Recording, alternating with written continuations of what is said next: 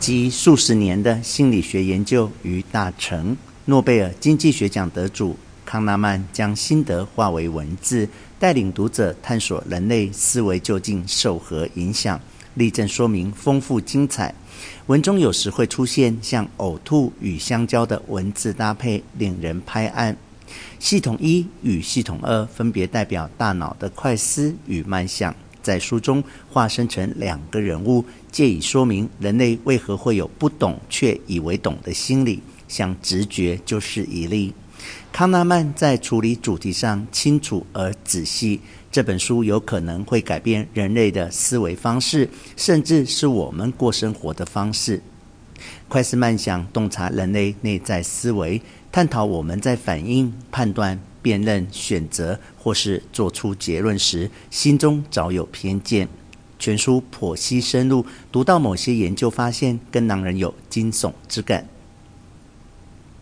康纳曼的新作《快思慢想》是他最平易近人的一本书，内容除了理清经济学与理性的关系之外，更深入探讨我们平常思考。反应下结论的方法，其中误判的可预测性是他最感兴趣的一环。本书举出许多在日常生活避免偏见的方法，例如先找到你可能会误判的迹象，然后放慢脚步，强化脑中的慢想系统。下次有亲戚大谈股票或欧巴马时，我心里头会想，他是真懂还是直觉反应罢了。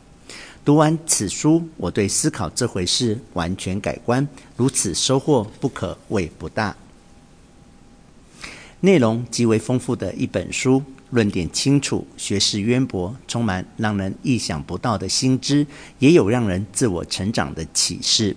全书读来引人入胜，时有动人的段落，尤其是康纳曼回忆与特维斯基共事的那段时光。书中指出，人类理性的缺陷相当具说服力。《纽约时报》专栏作家布鲁克斯日前表示，康纳曼与特维斯基两人的研究将流传到未来几百年，而且是人类自我认识的转捩点。布鲁克斯说，他们两人是探索人类心智的最佳拍档。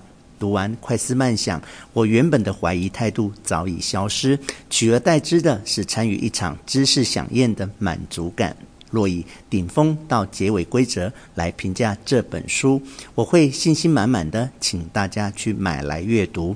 但如果你只是想知道他对格拉威尔的见解，我的看法如下：如果你已经在可预测、有快速回馈的环境里完成一万个小时的训练，例如西洋棋高手、救火队队员、麻醉医生等等，那就诉诸直觉吧。如果没有，请三思而后行。从康纳曼的新作《快思慢想》，可深刻体悟到人类容易诉诸非理性思考，碍于根深蒂固的偏见，再三做出不合理的选择。看完本书，你可能会对所谓的专家改观，像是明星执行长。